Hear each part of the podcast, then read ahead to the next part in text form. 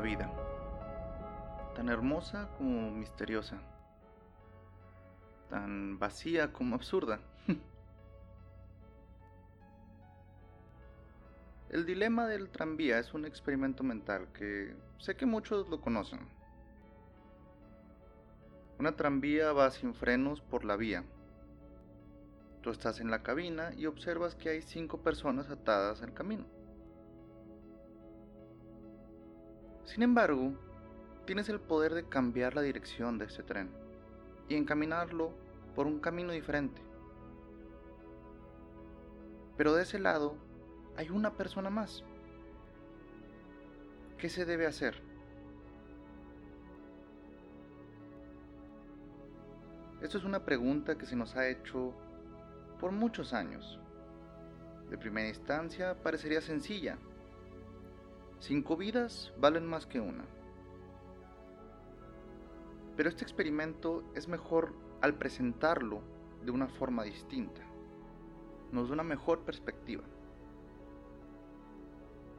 Tú eres un doctor y tienes a cinco pacientes a punto de morir. Uno necesita un riñón, otro un corazón, un hígado, un pulmón, otro riñón. ¿Entiendes, no? Cada quien tiene su problema.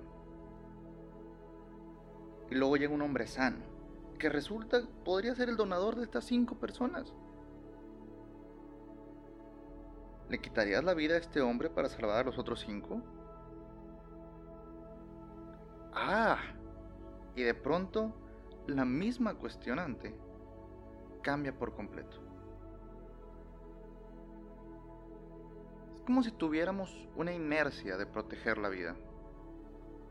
Y este tipo de preguntas nos hace cuestionarnos el por qué o el cómo decidimos esto. ¿Qué vale más? ¿Una gran vida o cinco vidas promedio? ¿Qué pasa si una de las cinco vidas es el futuro Hitler? ¿Qué pasa si además otra de las cinco vidas es el futuro Einstein? ¿Es posible siquiera clasificar una vida como buena o mala?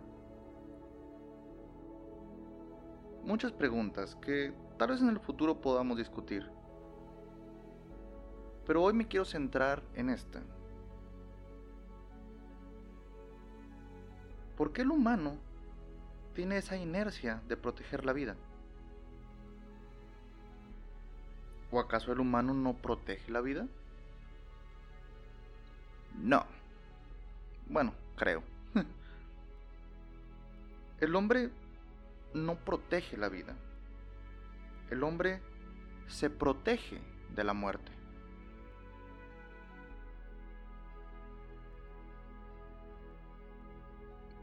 Y sentimos algo que nos jala hacia nuestros hermanos para protegerlos de la muerte. Pero realmente no protegemos la vida.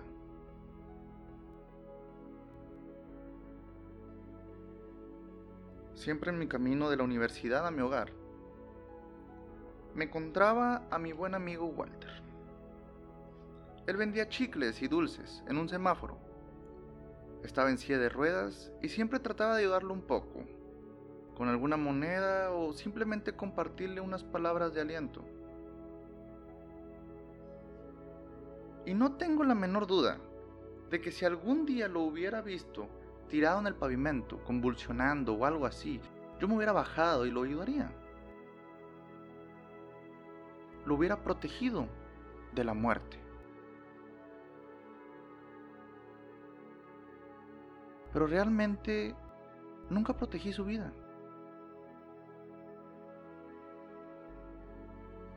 Hace ya un par de meses que no lo veo y me parte el alma no saber si está bien me parte el alma saber que nunca protegí su vida. ¿Qué sucede si le salvas la vida a alguien? ¿Que no todas las acciones de ahí en adelante de esa persona serían en consecuencia tuya? ¿Que eso no te da una gran responsabilidad sobre su vida? Algo así como la de un padre con un hijo. Pero no nos gusta pensar eso significaría que estamos todos intrínsecamente conectados los unos a los otros y por ende debemos de dejar de vernos como individuos y deberíamos de vernos como humanidad. Y cuando la humanidad hace algo bueno, significa que tú también hiciste algo bueno. Pero cuando la humanidad falla, tú también fallaste.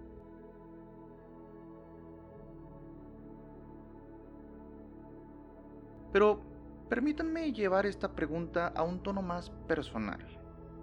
¿Por qué proteges tu vida? ¿Proteges tu vida? o si no lo haces entonces, ¿por qué te proteges de tu muerte?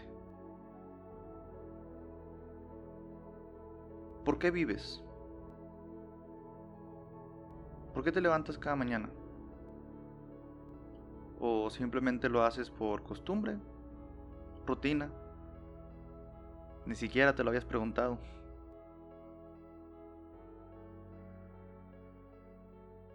¿Acaso defendemos nuestra vida por obligación social?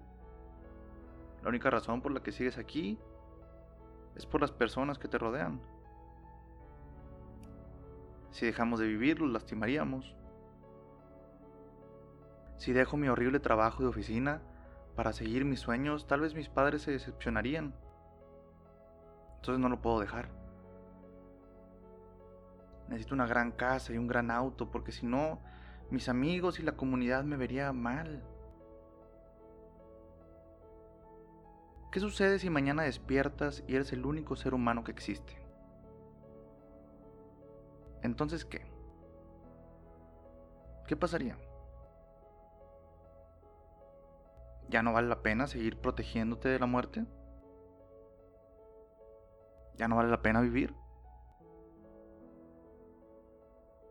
Si tu respuesta es sí, tal vez ya encontramos la respuesta al por qué vivimos. Vivimos por una obligación social. Vivimos por los demás. ¿O habrá algo que te jalaría a vivir aún? ¿Hay algo dentro de ti? ¿De mí? ¿Hay algo dentro de nosotros que nos impulsa a seguir?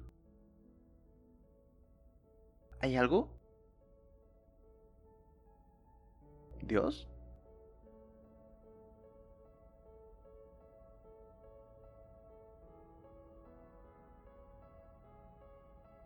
O tal vez solo somos un perro que por instinto persigue el camión de la basura. Vivir está en nuestro código, en nuestro instinto. Y al igual que el perro, no sabríamos qué hacer si un día alcanzamos ese camión. Nos preguntamos por qué protegemos la vida, por qué nos defendemos de la muerte. ¿Qué nos convence día a día a seguir adelante, seguir luchando? ¿Por qué aguantamos tantos golpes, e injusticias y sufrimientos? Y como ese perro, si algún día descubriéramos el por qué, ni sabríamos qué hacer.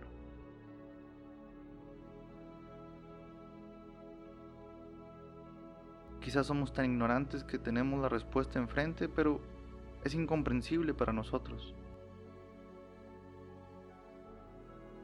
Hagamos un ejercicio rápido.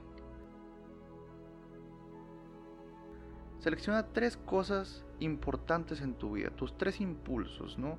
Llamémoslo familia, amigos, tu pareja, tu carrera, no lo sé. Cada quien tiene diferentes.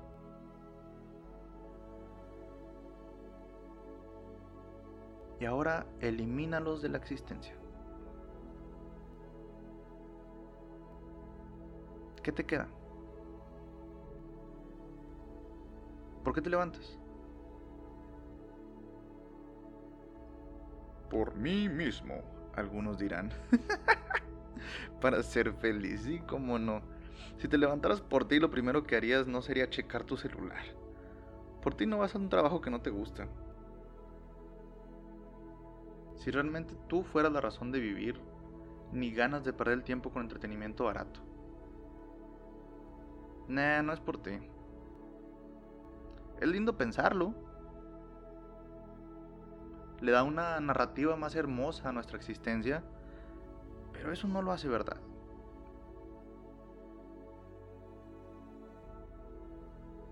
¿Por el mundo? ¿Para dejarle algo al mundo? O sea que vivimos por y para el mundo. Excelente, entonces supongo no tienes tiempo de ir a fiestas o alcoholizarte cada fin. No usas carro ni generas un gramo de basura innecesaria. Por el mundo. ni tú te la creíste.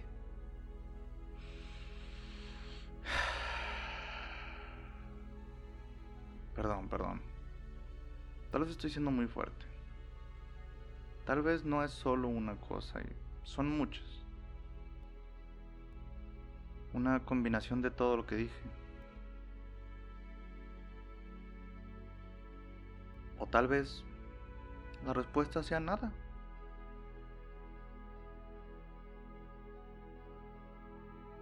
Nos sentimos muy especiales buscando respuestas y la verdad de las cosas es que somos demasiado ignorantes ante la inmensidad de la existencia. Tal vez entre más ignorantes de la realidad, es más sencillo vivir.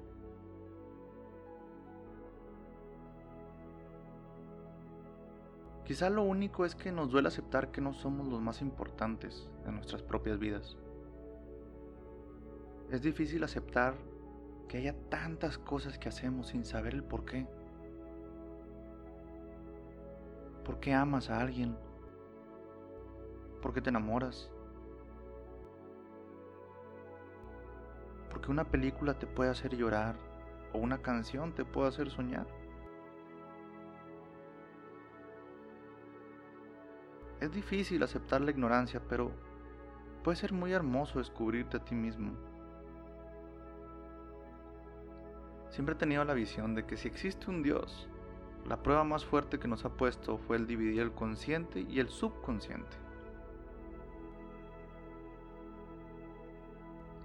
La vida es como ir manejando. Tú, el consciente, va al volante. Y el subconsciente es el copiloto. Solo que él tiene el mapa y él sabe a dónde hay que ir.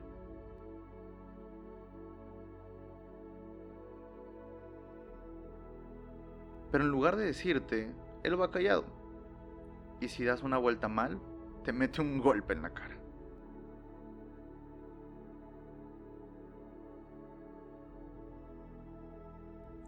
y a puros golpes vas aprendiendo el camino.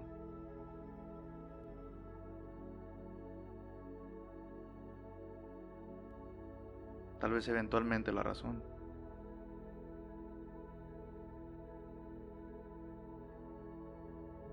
Tal vez solo estamos demasiado cerca para ver la imagen completa.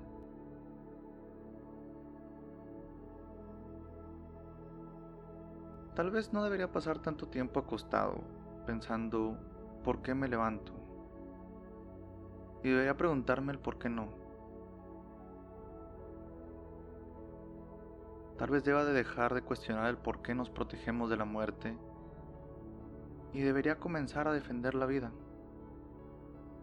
comenzando con la mía.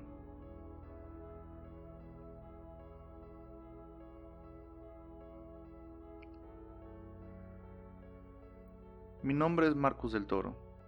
Y si me preguntaron a mí que por qué vivo, creo que lo más acertado sería decir que vivo para descubrir el por qué vivo. Muchas gracias por escuchar.